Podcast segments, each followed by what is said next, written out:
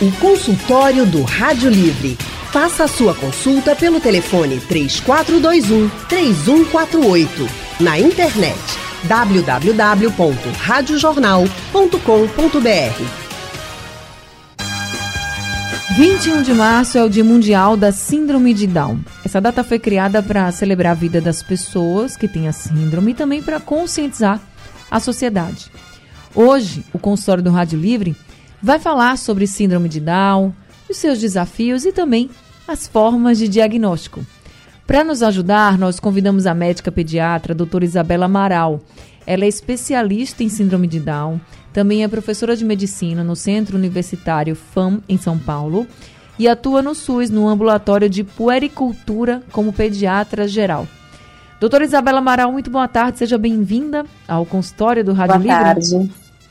Tudo Obrigada bem, pelo convite, boa tarde a todos. A gente que agradece a sua disponibilidade em estar aqui com a gente nesse consultório tão Não. especial como esse de hoje.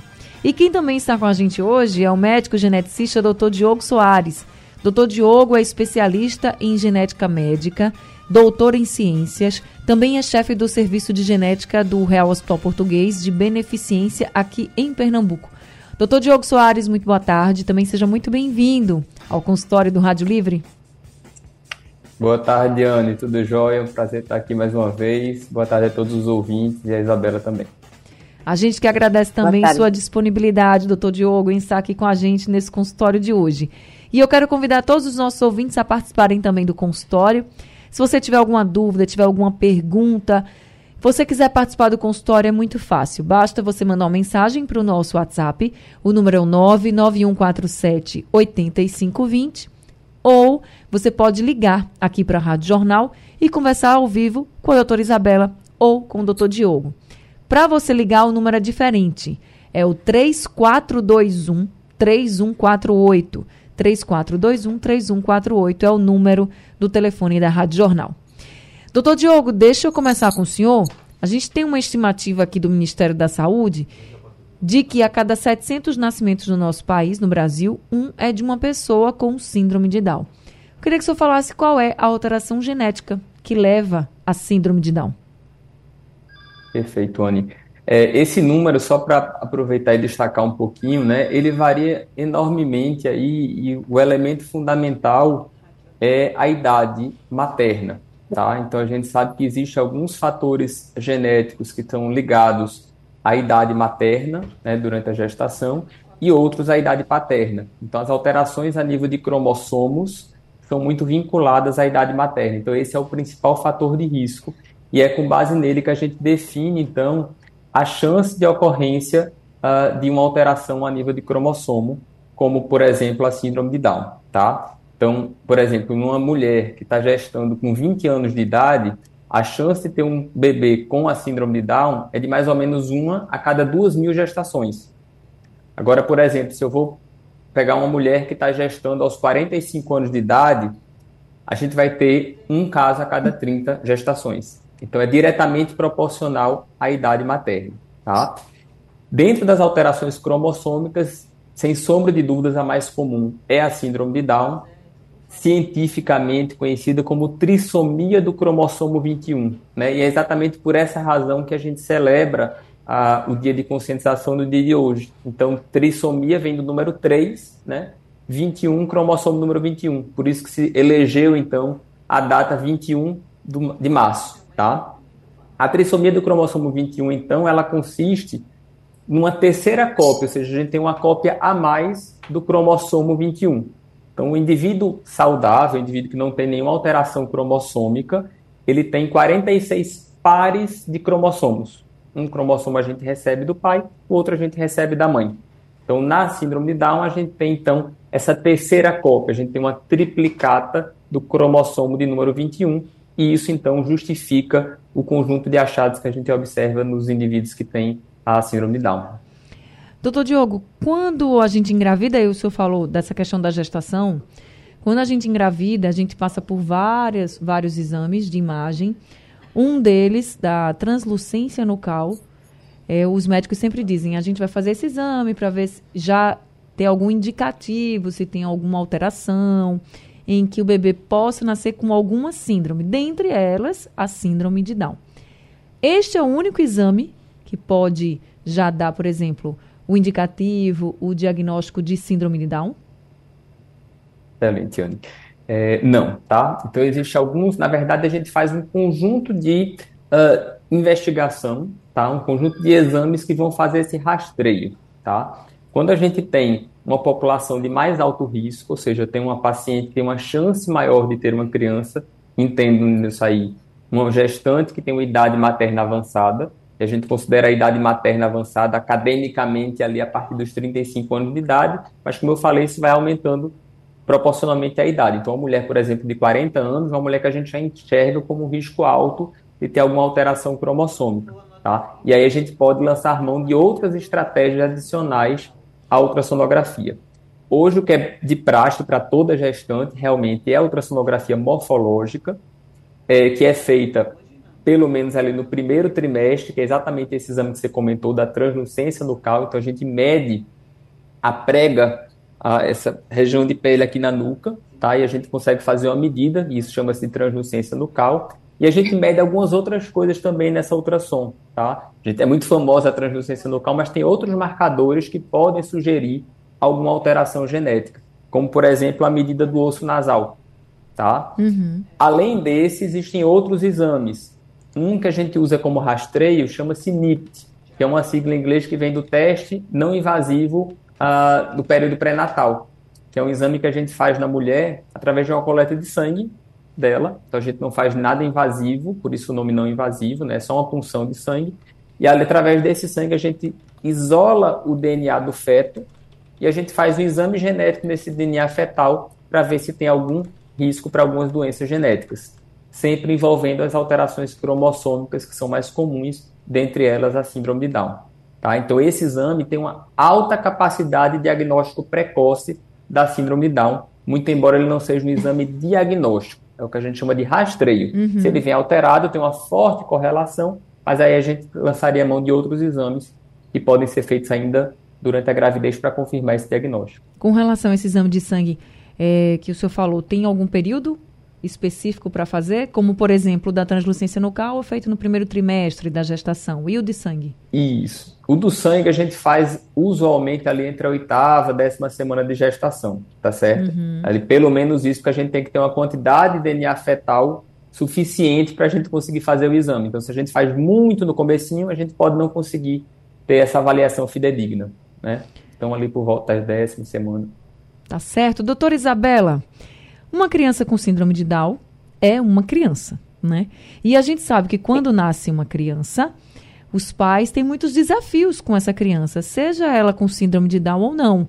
E tem a questão da é alimentação, da amamentação, ela é, é, desafiadora, né? Às vezes o bebê uhum. não consegue é, mamar direito, não consegue se alimentar direito. Enfim, são vários os desafios para a família. Tem o bebezinho que está chegando, que não está acostumado com esse mundo.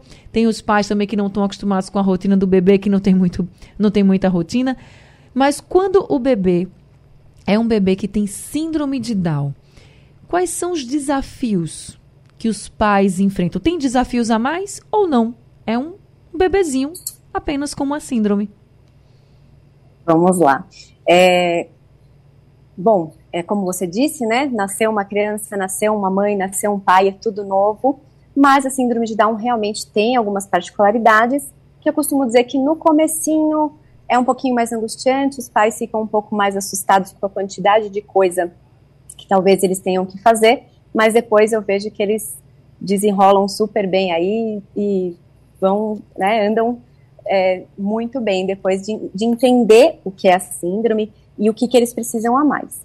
É, eles têm muita chance de ter várias coisas. Então, é, a mãe chega no consultório um pouco desesperada porque leu no Google um milhão de coisas. Eu falo, isso daí são chances de ter a mais do que uma outra criança, mas a outra criança também pode ter isso e a sua criança com síndrome de Down pode não ter isso. E cabe a gente aqui fazer essa prevenção, fazer um pouco mais de exames do que o normal, para diagnosticar de repente antes ou para prevenir principalmente que não tenha alguma coisa ou outra. Então, é, esse é o, o trabalho legal da nossa pericultura desde cedo, das terapias que eles precisam fazer, de alguns exames que realmente eles precisam fazer com maior frequência, isso desde cedo. No, nos primeiros anos de vida, é, eles realmente fazem bastante coisinhas, a gente pode falar disso, dos exames a mais, uhum. visando sempre é, essa prevenção e depois acaba realmente diminuindo, espaçando um pouco mais. Então é mais nos primeiros anos de vida mesmo. Quais são esses exames? Vamos, nesse primeiro ano de vida, né? Que é, é o ano assim que os pais estão conhecendo o filho, o filho está entendendo, né? Que tem pessoas que vão cuidar dele. Então, quais são os exames, os cuidados que uma criança com síndrome de Down também requer? Perfeito. É, antigamente não se sabia muito, né, sobre a síndrome, sobre o que, que ela acarretava. E agora com, com essas é, porcentagens, com essas é, prevalências de coisas que eles têm, a gente consegue guiar muito bem esse acompanhamento e, e saber muito antes de tudo, né? Então, é, já na maternidade, a gente já precisa colher alguns exames adicionais aí neles. Então, a gente sabe que mais de 60% é, das crianças com síndrome de Down podem ter alguma cardiopatia congênita. E é, algumas vezes não se vê isso na barriga ainda, né, no, no ultrassom é, do pré-natal. Então, obrigatoriamente, quando a criança na, nasce, a gente precisa fazer um eco nessa criança. O eco, né, que é o ultrassom do coraçãozinho, para saber se ela tem a cardiopatia.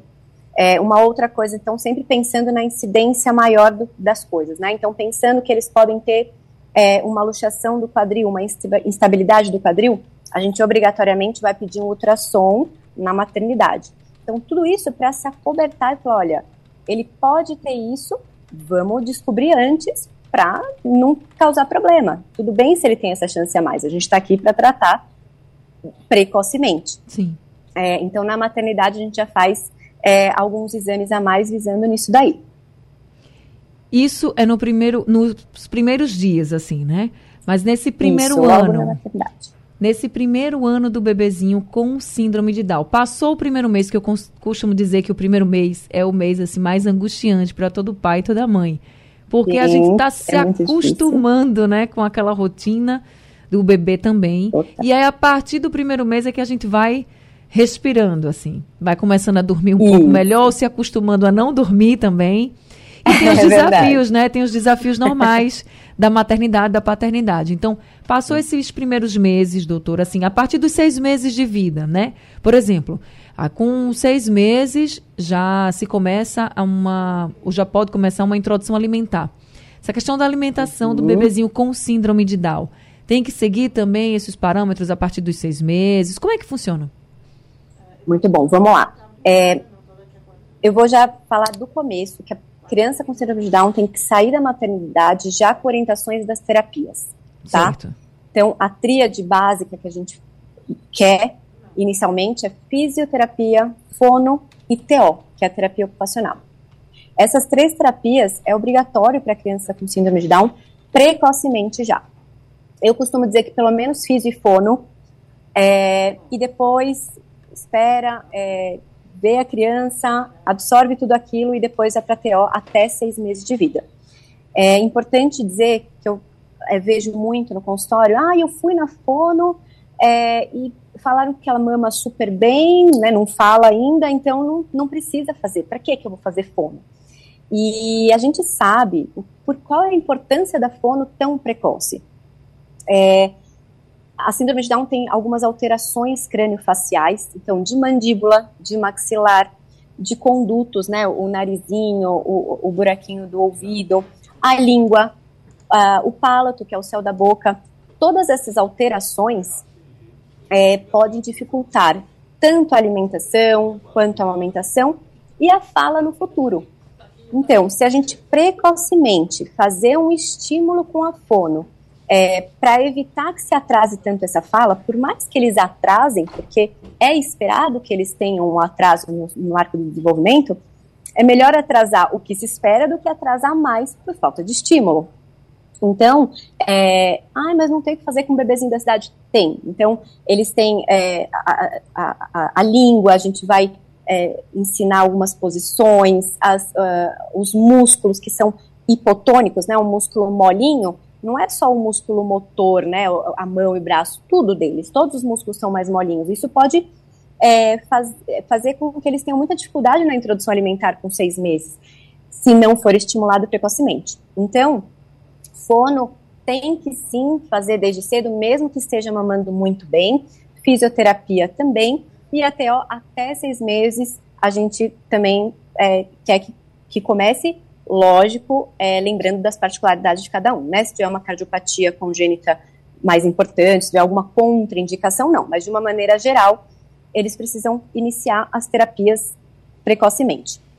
Depois, é, um, um, diferen, um diferencial também de crianças típicas, né, que a gente chama, é difícil a gente pedir exame de sangue para criança típica de rotina, né? Geralmente a partir de um ano e olhe lá. Na criança com síndrome de Down, a gente pede exame de sangue mais precocemente. Geralmente aí, assim, até no máximo seis meses, até antes, a gente já faz um exame de sangue, pensando também em algumas particularidades, como a tireoide, que eles têm mais chance de ter um hipotireoidismo, isso tem é diretamente é, relacionado ao desenvolvimento. Então, se a criança já tem uma questão que pode atrasar o desenvolvimento e tiver um hipotireoidismo que vai atrasar mais ainda e a gente não tratar, é uma questão. A gente, ah, é só síndrome de Down, é só síndrome de Down quando vê, não. Atrasou muito sem necessidade porque podia estar tratando a tireoide. Então, tudo isso a gente já vê antes da hora com o exame de sangue. É, outra coisa que você perguntou, ah, com seis meses, né? Sim. A gente sempre gosta de fazer avaliação do ouvidinho e de oftalmo a partir de seis meses. A criança, às vezes, a criança típica vai fazer lá com um ano de idade, na síndrome de Down a gente também vê antes, por conta de algumas questões que eles também podem ter. Como eu sempre digo, não é que eles vão ter tudo isso, mas pensando numa prevalência maior, a gente já vê antes da hora para conseguir tratar sem estar tá mais grave. Então, otorrino e oftalmo também é uma questão que precocemente eles precisam sempre ser avaliados. Tá certo. A gente não vai conversar muito aqui com a doutora Isabela. Deixa eu voltar a falar com o doutor Diogo. A gente falou aqui da gestação, das formas de diagnóstico, né, de já dar um exame de rastreio para essa questão da síndrome de Down. Falamos de quando o bebê nasce, né, dos desafios, dos cuidados que precisam ser tomados com uma criança que tem síndrome de Down. É que é alguns cuidadinhos a mais, mas como a doutora Isabela colocou, não é porque vai, essa criança vai ter mais problemas, não, é porque só para prevenir mesmo. E qualquer problema que tiver, já está ali, já está tratando e já está tudo certo. Mas, doutor Diogo, quando a gente fala de uma pessoa com síndrome de Down, normalmente a gente lembra de algumas características físicas, inclusive, né? E aí, que são características físicas muito próprias das pessoas com síndrome de Down. Mas chegou um caso aqui para o Rádio Livre, de um dos nossos ouvintes, de que o bebezinho foi diagnosticado com síndrome de Down. Depois que nasceu, durante a gestação, nenhum dos exames detectou nada, assim, nenhuma possibilidade de ter a síndrome. E depois que nasceu o bebê, ele também não tinha Aparentemente, não tinha nenhuma característica física, mas é, foi feito um exame nas mãos, só não foi especificado qual exame, e aí diagnosticou que ele tem síndrome de Down. Isso é possível, doutor Diogo?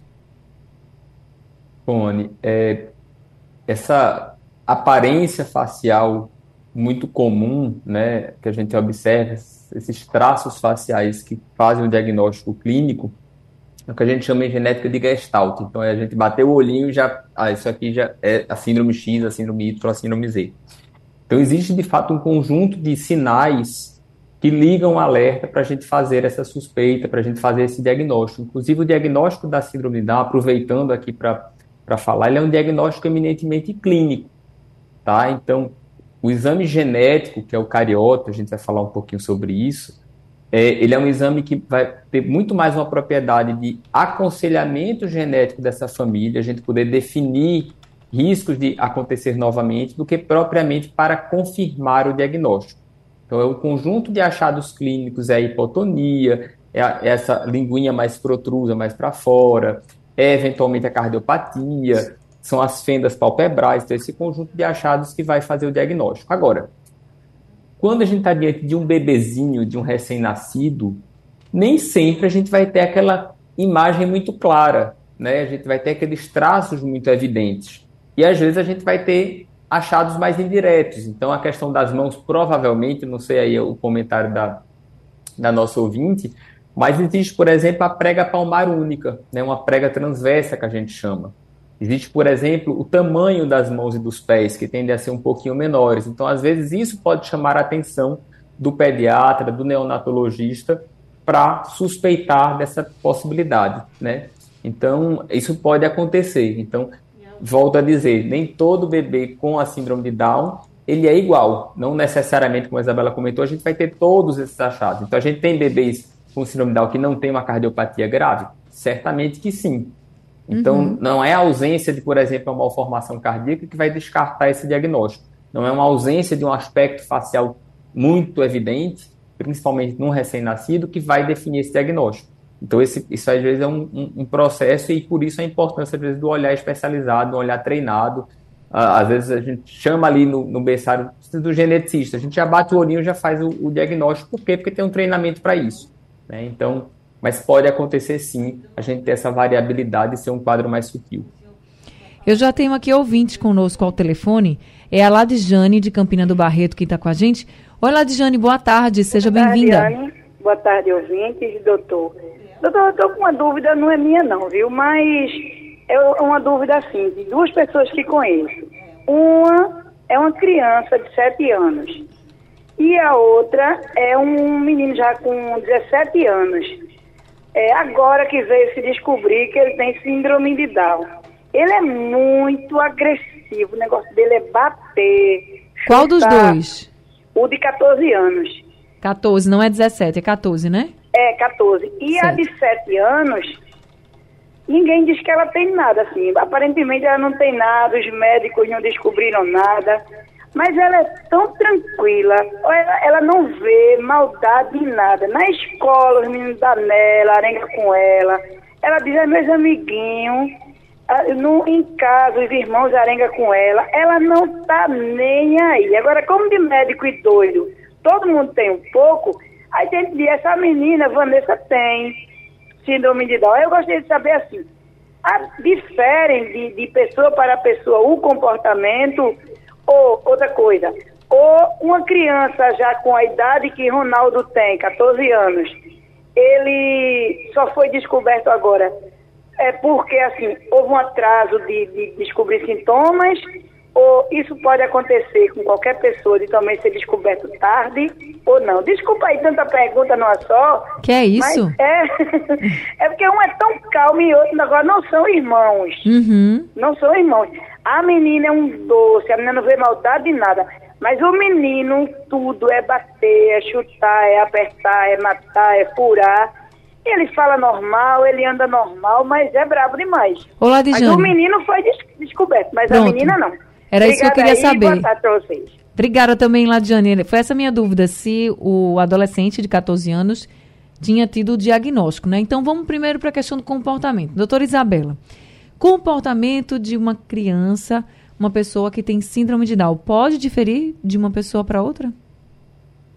Vamos lá. Isso é bem interessante a gente falar disso, porque é, tem um estigma muito grande, né, na, na a criança síndrome de Down, é um anjinho, ah, ela é muito amorosa, ah, ela é isso, ela é aquilo, ela é carinhosa. E o que a gente fala é, não, não, não ponha, não estereotipa essa criança. Ela é uma criança como qualquer outra. A síndrome de Down é, não é a, a criança não é a síndrome de Down, né? É, a gente gosta bastante de falar sempre nisso e mostrar para a sociedade que é, esquece um pouco a síndrome de Down. É um cromossomo que ela tem lá a mais e tá tudo bem, mas ela é uma criança como qualquer outra e ela tem as particularidades dela como criança, como ser humano igual a gente. Então, se a gente, na, na população típica, né, comum, tem um, uma, uma criança mais esquentadinha, tem uma criança mais bravinha, tem outra que é amorosa, na população com síndrome de Down a mesma coisa. Não é porque ela é síndrome de Down que ela vai ser sempre um anjinho, sempre amorosa. Ou se ela é, é, tem um comportamento mais agressivo, não é porque ela tem a síndrome de Down ou porque tem algum problema. É porque ela tem um problema, uma questão de comportamento que aí tem N motivos, assim como qualquer outra criança. Então, isso é muito importante a gente ter em mente. Tá certo. Doutor Diogo, com relação a esse diagnóstico já numa idade mais avançada, não é como criança. A gente até estava falando dessa questão do exame da mãozinha, né, do caso da ouvinte. Pode acontecer. Eu também achei várias notícias de pessoas, por exemplo, um jovem que só descobriu que tinha síndrome de Down aos 22 anos de idade. E outras notícias também de pessoas que descobriram com mais idade. Por exemplo, tem outro outro caso de uma adolescente que só descobriu aos 16 anos de idade. Isso é possível, doutor? Anne, é só para complementar essa fala com relação à questão do comportamento, acho que é importante a gente entender que devem ser tratados igualmente. Então, às vezes, a gente tem um quadro de, de agressividade e, e, e, uma hiperresponsividade, às vezes, na escola ou dentro de casa, às vezes, uma criança mais mimada, uma criança mais sem limite, porque passa a se colocar uma redoma ali, né, e tratado de uma forma diferente, etc. E isso não deve acontecer, tá? Então, às vezes, a gente tem uma questão comportamental não diretamente relacionada à condição genética, mas um fator ambiental influenciado aí por essa condição, tá? Perfeito. É, com relação ao atraso diagnóstico, veja, isso não é uma situação usual, tá? Não é habitual a gente ter diagnósticos tardios da síndrome de Down. Como eu disse, é uma das síndromes que a gente tem mais amplamente conhecidos os traços, as alterações crânio-faciais e, enfim, pela sua prevalência, né? E por vezes é o colega pediatra mesmo que faz o diagnóstico, né? Muitas das vezes até na sala de parto, quando não existe essa suspeita já no período pré-natal, tá certo? Agora, lógico, como toda e qualquer condição genética, você pode ter uma variabilidade clínica que você tem, às vezes, quadros mais sutis, né? Então, às vezes, a gente não tem aquela face tão marcada, aqueles traços tão característicos, isso pode, eventualmente, fazer com que haja um atraso, tá? Na maior parte das vezes, quando a gente vai olhar, volto a dizer, com olhar mais treinado, existem sim estigmas, né? Que às vezes por situações várias, né? A gente, por exemplo, está falando aqui de um país com dimensões continentais, onde a gente tem diversas regiões que não tem acesso a um especialista.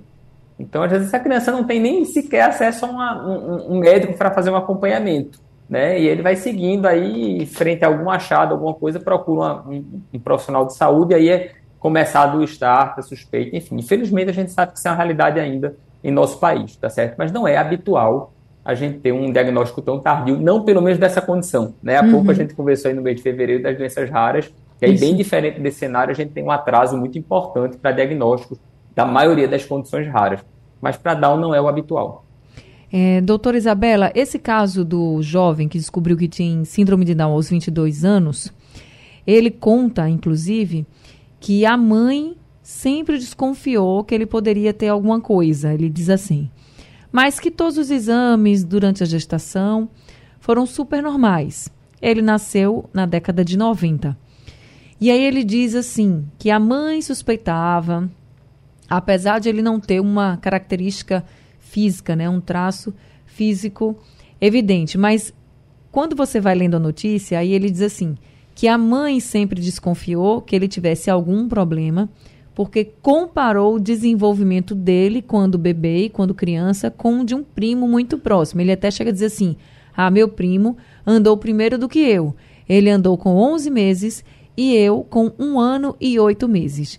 E eu queria saber da senhora, esse atraso no desenvolvimento, por exemplo, é uma característica de um bebê, de uma criança com síndrome de Down? Porque assim, a gente tem casos de crianças que andam bem cedo, mas crianças que demoram a andar. Tem crianças que demoram a falar um Sim. pouco mais e outros que falam bem cedo. Eu acho isso tão da pessoa, assim, de cada um. É, é uma característica Perfeito. da criança com Down ou não? É, é uma característica. A gente espera, sim, que o desenvolvimento deles seja um pouco mais atrasado ou não. Pode ser que ela é, é, faça os marcos do desenvolvimento igual uma criança típica. Mas se atrasar, é uma coisa normal para eles, está uhum. dentro do esperado. Então, eles têm, é, por exemplo, é, bom, de todas as características, o Dr. Diogo falou aí, né? É, a gente comentou que não tem, que eles não precisam obrigatoriamente ter todas as características. A gente conhece as características físicas e alguns têm uma coisa, alguns têm outra, mas duas coisas que eles com certeza vão ter é a deficiência intelectual e a hipotonia. E isso leva ao atraso tanto motor quanto ao atraso do desenvolvimento. Doutora, é, Doutora, Pode antes da, da, senhora continuar, explica para os nossos ouvintes o que é a hipotonia. Certo. A hipotonia é um músculo mais molinho. Então, ele é, não está com tônus muito bom, né? Ele está um pouquinho mais molinho e a gente faz as terapias para melhorar isso daí. E aí, como eu disse no começo, não é só a questão é, de braço e perna, aquela coisa que a gente vê motor. Uhum. Tudo de, deles é mais molinho. Então, a questão aqui facial, como eu disse, lá internamente. Então, é, por exemplo, o intestino, ele é, um, ele é hipotônico, ele não contrai tanto, então tem uma chance maior de ter constipação. Então, tudo está dentro dessa, basicamente, tudo vai cair na, ou na hipotonia ou na, de, de, na deficiência de, intelectual. É, não existe, eu acho muito legal falar isso, é, não existe grau de síndrome de Down. Então, assim, se uma você viu é, um adolescente que fala e o outro não, não quer dizer que ele tem um, um, uma síndrome de Down mais grave ou mais leve, tá? Então, é, a diferença de entre eles é basicamente os estímulos, que é por isso que a gente fala que é importante começar desde muito precoce, o mais precoce possível, porque essas, esses estímulos, essas terapias vão é, diminuir essa, é, essa diferença aí deles, e a genética pessoal. Como eu disse também, não é a criança não é a síndrome de Down. A criança tem a sua particularidade. Então, entre a gente, né, população típica, existem crianças mais inteligentes e menos. Isso. Entre eles a mesma coisa. Então, é, não é o grau da síndrome, é o grau, grau entre aspas, é, deles entre é, da genética pessoal de cada um. É, então, esse atraso que a gente espera também depende disso, tanto é, dele, da genética dele e dos estímulos. Alguns podem atrasar ou não. Eles também têm questão no cérebro, algumas alterações de, de sinapses, tudo isso que se a gente estimular também pode melhorar, mas está relacionado ao atraso do desenvolvimento, sim. Cássio de Olinda está com a gente ao telefone. Oi, Cássio, boa tarde, seja bem-vindo. Boa tarde, Anne, boa tarde a todos da Rádio Jornal, é Cássio, Índio Taxista de Olinda. Anne, eu tinha uma dúvida, porque no tempo, eu tenho 58 anos, e no tempo que a gente era, era criança, tinha uma criança que às vezes tinha um desenvolvimento assim, meio atrasado. E dizia, fulano é retardado, né? No caso, um retardamento mental. Mas tem alguma coisa a ver com síndrome de Down ou é uma coisa não tem nada a ver com a outra? É uma coisa psíquico e a outra não é, somente os traços, como a doutora falou. Eu quero mandar um abraço aí para os taxistas de Olinda e para você, Anne Barreto. Um abraço e parabéns pelo programa. Obrigada, Cássio. Um abraço para você, para os taxistas também de Olinda. Doutora Isabela, o que a senhora pode dizer para o Cássio? Ótima pergunta, ótima pergunta. É, existe a diferença da deficiência intelectual e da deficiência mental. A deficiência mental são questões psíquicas, doenças mentais, que não têm absolutamente nada a ver com a síndrome. O retardo mental é um termo muito pejorativo que hoje em dia não se usa mais, é, querendo dizer que é um. É, primeiro, que não existe, porque não é mental da síndrome de Down, mas acho que remete ao atraso, né? O retardo no sentido de atraso. Mas é, eles, como ele disse, né, naquela época era usado muito como xingamento, como uma coisa muito pejorativa. É, não era assim falando como um atraso. Então não existe isso. Eles não têm retardo mental eles têm uma deficiência intelectual, que é totalmente diferente. Tá certo, respondido então. Oi, doutor Diogo. Anny, claro. porque eu acho que é uma pergunta interessante, que talvez seja a demanda do, do, do nosso ouvinte, é que assim, a deficiência intelectual ela pode fazer parte do indivíduo com a síndrome de Down, mas ela não necessariamente é a única causa. Então, indivíduos que têm o diagnóstico de uma deficiência intelectual, né, que no passado usava esse termo como foi falado, né, pejorativo de um retardo, etc., eles também precisam ser investigados, porque existem outras causas genéticas para além da síndrome de Down que podem estar associadas, né? Você vai dar olhar para ele, não tem cara de síndrome de Down, então não precisa mandar para o geneticista. Não, não é verdade. Então, a deficiência intelectual precisa ser investigada adequadamente, porque tem outras causas tão comuns quanto a, a síndrome de Down que podem estar associadas. Tá certo. E nós estamos conversando com a médica pediatra, doutora Isabela Amaral, que é especialista em síndrome de Down, e também com o médico geneticista Dr. Diogo Soares. Dr. Diogo Soares, síndrome de Down é uma doença? Eu vejo muita gente falar isso. Ah, ele tem uma doença, a síndrome de Down. É uma doença?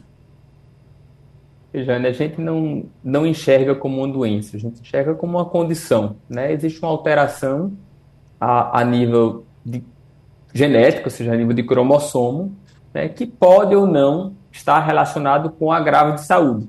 Né? Então, pode eventualmente ter uma criança com síndrome de Down e ter uma malformação cardíaca que precisa fazer uma cirurgia, etc.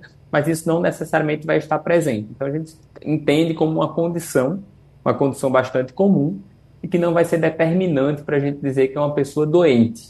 Né? A gente pode ter um indivíduo, e cada vez mais, felizmente, a gente tem aí com, a, com é, essa tecla que a gente vem batendo ao longo dos últimos anos de inclusão, de estímulo precoce, é, a gente tem indivíduos absolutamente funcionais, vamos dizer assim, do ponto de vista social, exercendo as mais diversas funções, né? Nós temos artistas, nós temos é, digital influencers, a gente tem, enfim, infinidade de pessoas aí é, que têm essa condição, então uh, não vamos rotular aí com esse termo de doença, que acho que não é o mais adequado. Exatamente, por isso que eu lhe perguntei, porque eu sempre achei que era algo que não era adequado e era meio preconceituoso. Então, nada melhor Perfeito. do que falar aqui no microfone da rádio para que o senhor pudesse explicar justamente para os nossos ouvintes, para que a gente não fique né, perpetuando em palavras, expressões que sejam preconceituosas com as pessoas. Sejam elas pessoas com síndrome de Down ou não. Acho que preconceito né, não, não tem nada a ver com ninguém. Agora, como não é doutor... admissível em situação alguma, é verdade. Não é né? isso? embaixo. Doutor Diogo falou que a gente hoje nós temos muitas pessoas com síndrome de Down que são influenciadoras digitais, que são. Eu conheci um turismólogo também com síndrome de Down, então tanta gente com tantas profissões, e eu queria até chamar a atenção disso com a doutora Isabela, que falou aqui de vários desafios. Olha, todos nós enfrentamos desafios, sendo pessoas típicas ou atípicas. E com uma pessoa que é que tem a síndrome de Down, não seria diferente, ela vai ter os desafios próprios dela, né, doutora? Mas isso quer, não quer dizer que essa criança que vai enfrentar os seus desafios já nos primeiros dias de vida, nos primeiros meses, nos primeiros anos, não vai crescer e vai ser um adulto feliz e realizado com o que quiser, né, doutora?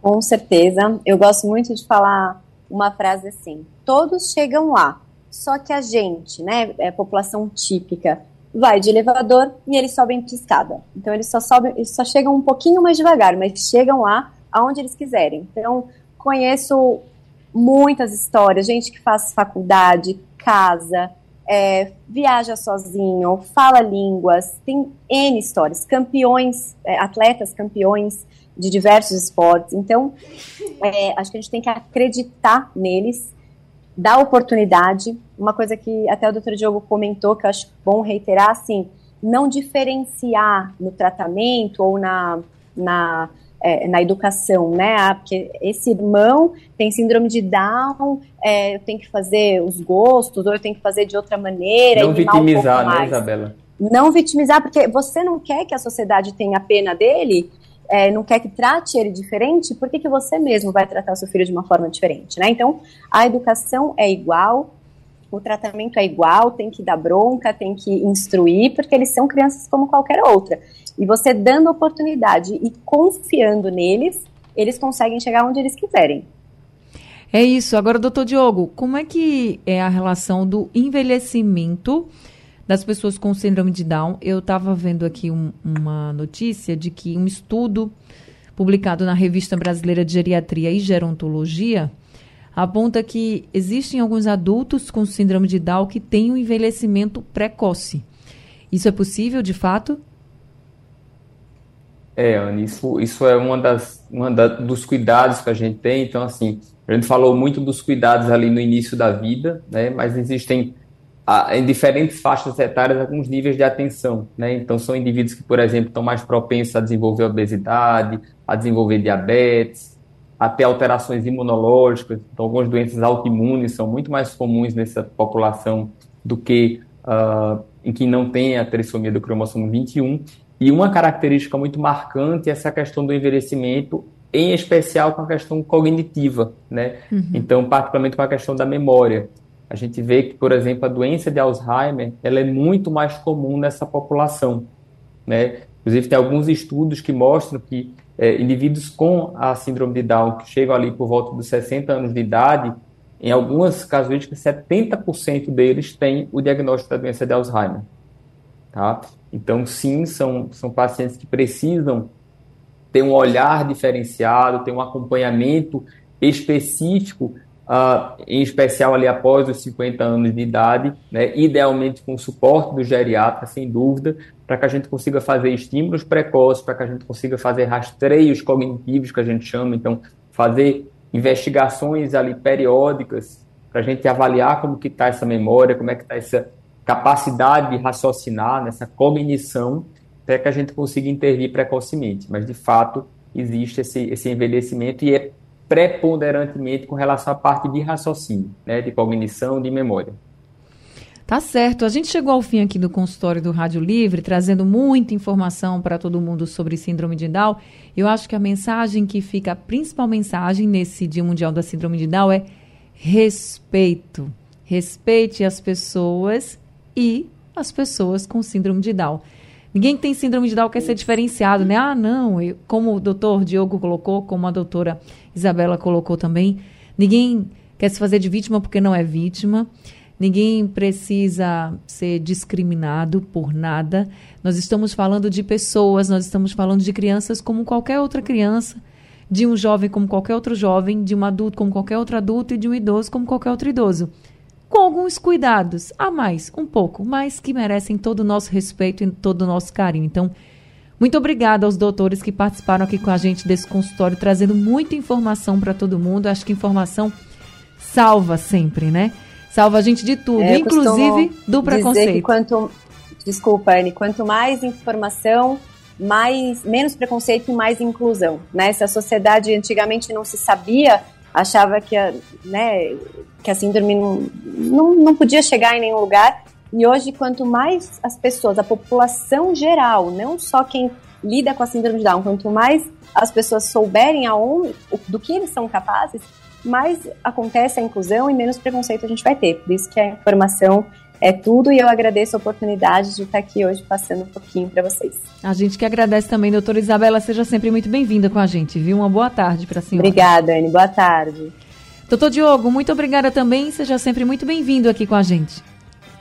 Obrigado, Anne, agradeço a todos aí pela paciência de nos ouvir, é sempre um grande prazer estar aqui e parabenizar essa iniciativa mais uma vez, né? Acho que como a Isabela falou, informação é tudo, né? A gente vai desmistificando e vai caindo por terra esses preconceitos, essa discriminação que existe muito em, em, função da comunicação, né? E parabéns aí pela iniciativa do consultório Rádio Livre, que eu sou super fã também e, e sempre que posso é um prazer estar aqui com vocês, tá? Um abraço para vocês. Nós que somos, somos seus fãs, doutor, muito obrigada, viu, também, por estar aqui conosco sempre. Obrigada a todos os ouvintes também que participaram.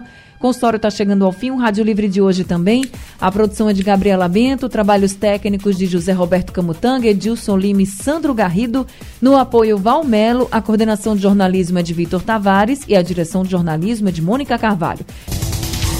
Sugestão ou comentário sobre o programa que você acaba de ouvir, envie para o nosso WhatsApp 99147 8520.